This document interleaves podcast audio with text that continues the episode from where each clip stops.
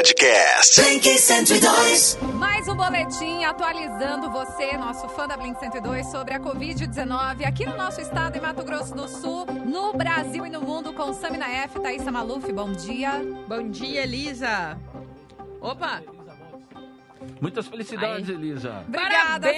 Ó, gente, Obrigada, boletim especial de Especial aniversário. De aniversário da Elisa. que ela Elisa possa, Montes. é, aproveitar muitos anos ainda, porque esse a gente vai cancelar, né, Elisa? Não ela tem- tá falando que 2020 a gente vai tá cancelar. Não dá, Cancelado. gente. Cancelado. Não, não dá pra completar mais um ano de vida no ano que eu não vivi. Não tô vivendo. Difícil. Olha, Elisa, agora Elisa Montes sabe Elisa, como vou é te fazer dizer uma coisa, você sabe aniversário de ano. Quando aconteceu a Revolução Francesa, uma das, das primeiras coisas que os caras fizeram lá foi mudar o calendário, mudar a percepção do tempo. Nossa, Então, assim, é- é preciso- É preciso ler um pouco sobre isso para você entender o que, que a gente vai ter que fazer daqui para frente. Tá bom? Quando a Revolução Francesa aconteceu, a primeira, a primeira, a primeira coisa que eles buscaram fazer é mudar o calendário para mudar a percepção do tempo naquela época. que Quase bem- um reset. Que é uma coisa muito, muito interessante. Teremos que fazer isso. Vamos lá agora para as informações que interessam. Dona Thaisa Maluf. Vamos sim, bom dia. Samina F. Bom dia. Bom dia a todo mundo que está ouvindo a Blink 102. Nesse momento nós trazemos os números da Covid-19 aqui no estado, no Brasil e no mundo. Sam, eu vou começar com Mato Grosso do Sul. Fique à vontade, porque a situação aqui vai chegando no lugar onde a gente nunca quis que chegasse, mas que a gente avisou que se continuasse Exatamente, essa movimentação toda, a né? gente poderia ter essa possibilidade. Bom, estamos Bom. aqui com os números. A coletiva de imprensa terminou aí em menos de 20 minutos, né? Da, da, enfim, da Secretaria de Saúde do Estado aqui de Mato Grosso do Sul. E, enfim, nas últimas 24 horas foram contabilizados em Mato Grosso do Sul mais 379 casos de Covid-19. Agora são aí 4.164 pessoas infectadas é, desse número global, Sami, de 379 pessoas confirmadas nas últimas 24 horas, 129 delas estão em Dourados. E Campo Grande, com 84 pessoas confirmadas de Covid-19 nessas últimas 24 horas, seguido por Paranaíba, com mais 44, Corumbá, com mais 21 casos.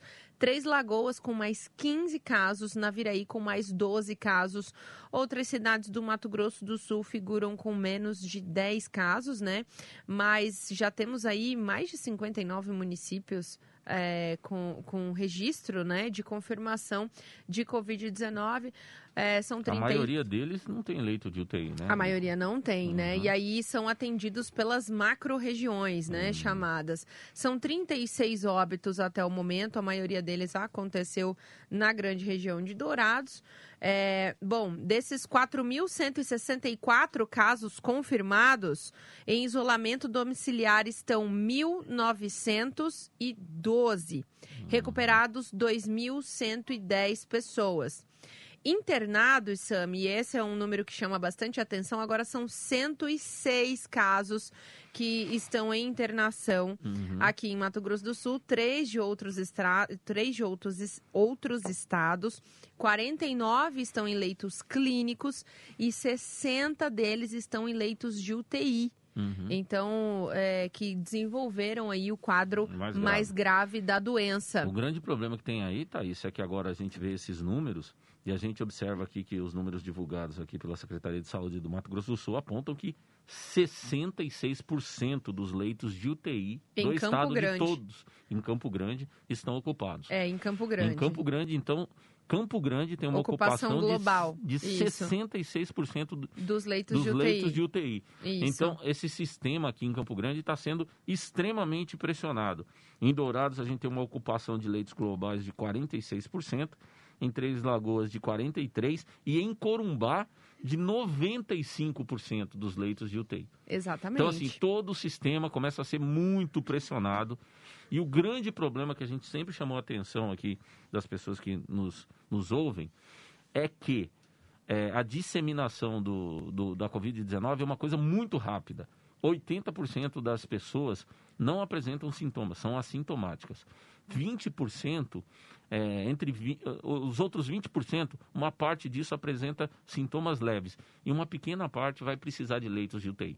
Então, se você tem uma- um, um alastramento da Covid, ou seja, muita gente infectada ao mesmo tempo, você pode pressionar o sistema de saúde. Então, esse, essa fração de pequenas pessoas que precisam do leito de UTI podem começar a aparecer de forma muito mais muito latente, exponencial, né? né? Então é isso que a gente está vendo aqui em E Campo lembrando, Grande. gente, que existe a, que a condição que a Covid-19 acaba evoluindo para esse tipo de gravidade que você precisa de UTI, a gente não tem só pessoas com Covid-19 que precisam de um leito de UTI.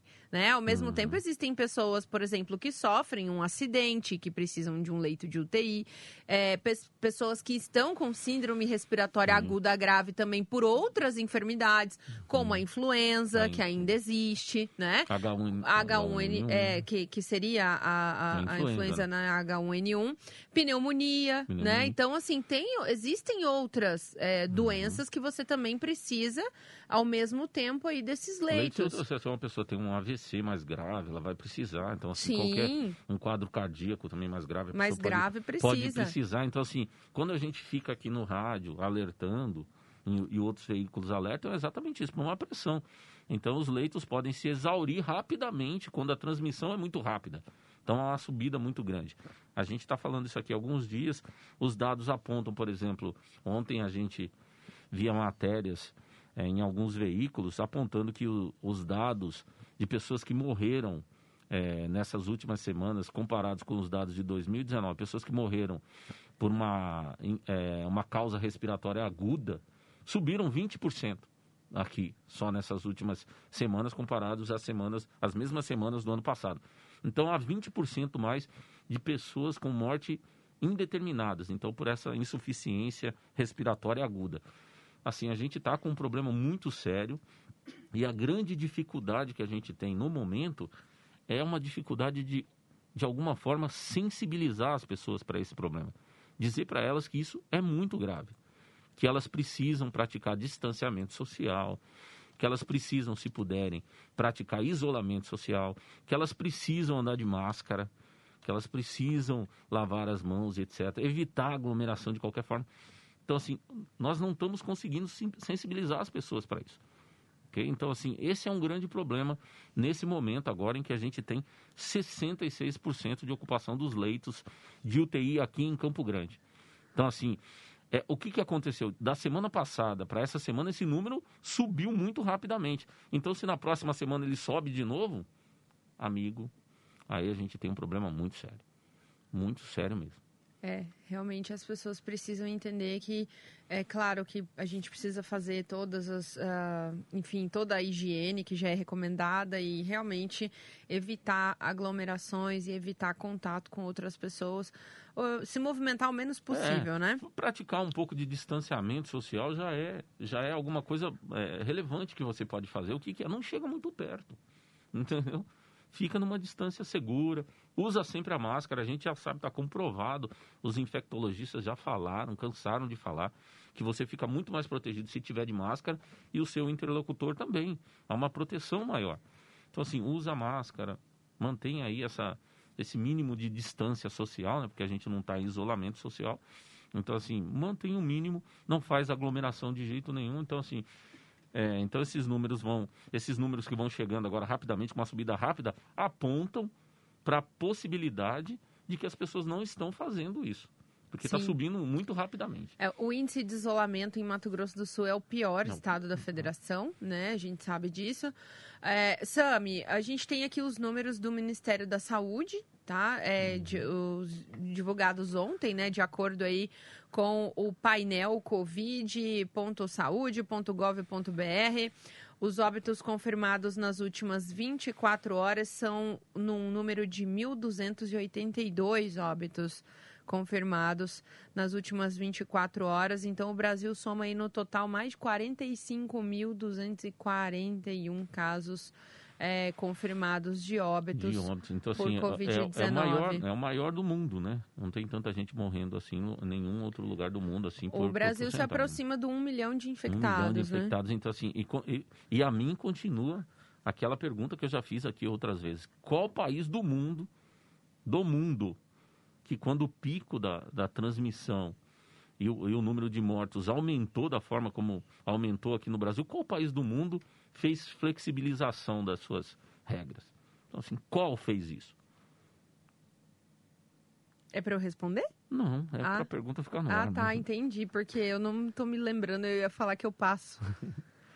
é, realmente, gente, é- é muita, muita. Muita coisa pra gente ter que digerir, né? Isso, Então, assim, realmente. os países, por exemplo, os países que fizeram, que optaram por uma estratégia de não isolamento, deixar a a, a circulação normal, tiveram muito problema. A Inglaterra teve muito problema. A Suécia teve muito problema com isso. Agora está lá com um problemão enorme, porque tudo continuou aberto, as pessoas continuaram eh, transitando normalmente. Os Estados Unidos, no começo, também tiveram a mesma postura, né? E viram os casos subirem muito rapidamente. Depois, esses países, o que, que fizeram? Eles recuaram para uma quarentena mais rigorosa, né? Rigorosa, rigorosa, até começarem a liberar os seus, os seus cidadãos das suas casas, né? Então, assim, a gente vai assistindo aí, então, é, a essa subida muito grande e uma possibilidade aqui no Mato Grosso do Sul de talvez, dentro de mais alguns dias, a gente experimentar novamente é, um lockdown, né? uma parada de tudo novamente. Né? Se os casos continuarem subindo da forma como estão subindo e o sistema continuar pressionado, está com 66% de ocupação as UTIs, não, não haverá outra coisa a ser feita. O prefeito de Campo Grande anunciou na live que ele faz diariamente ontem que sexta-feira, é, já a partir de sexta-feira, será obrigatório realmente o uso de máscaras em toda a cidade de Campo Uhum. Grande, né? Então, você que ainda não tem a sua ou ainda não, enfim, né? Uhum. não, não providenciou é, um decreto municipal, enfim, ele se faz valer através, enfim, dos órgãos fiscalizadores, da guarda municipal e tudo mais. Então, use a máscara, tá? Uhum. Agora como um, Agora, decreto um mesmo. decreto, né? Não sei se vai Isso. ter multa, né? O decreto A gente vai aguardar o vai decreto aguardar justamente para mais isso, mais informações forma, né? e poder mostrar, né, para as Uhum. pessoas como que como que deve ser esse comportamento, né? Porque um decreto, na verdade, ele serve para nortear alguma ação, né? Uhum. E essa ação aí que foi tomada, a gente realmente vai tentar entender para poder aí auxiliar todo mundo. Exatamente. Então, assim, agora é um momento onde, onde a gente chega num- numa parte dessa pandemia que outros lugares já experimentaram. Ah, O interessante é que a gente sabia, né? Antecipadamente, porque outros países passaram pela mesma coisa antes da gente. A gente realmente não conseguiu eh, planejar, fazer um planejamento estratégico para não chegar a este lugar, né? Na verdade, a gente, então, nesse sentido, como país, fracassa, né? E olha que o Brasil era uma referência eh, em estudos e em estratégia no combate a vírus. O Brasil ganhou prêmio das organizações eh, internacionais na sua estratégia de combate ao vírus da AIDS, na sua estratégia de combate à, à Zika, A Zika. a- ao ebola. Então, assim, o país era uma referência quando se tratava disso. E, infelizmente, a gente agora vê essa situação que a gente está vivendo. Amarga números aí bem É, Muito- tristes, né? Muito triste. Isso. Elisa, por enquanto é isso. Muito obrigada. A gente termina com um grande parabéns a você novamente, Elisa. Parabéns, Obrigada. Elisa! Felicidade pra terminar com Feliz astral bom, né? Ai, aniversário! por favor. É, então, Obrigada, assim, viu, Sami, um Thaísa? Um beijo, linda! Podcast. Blink 102.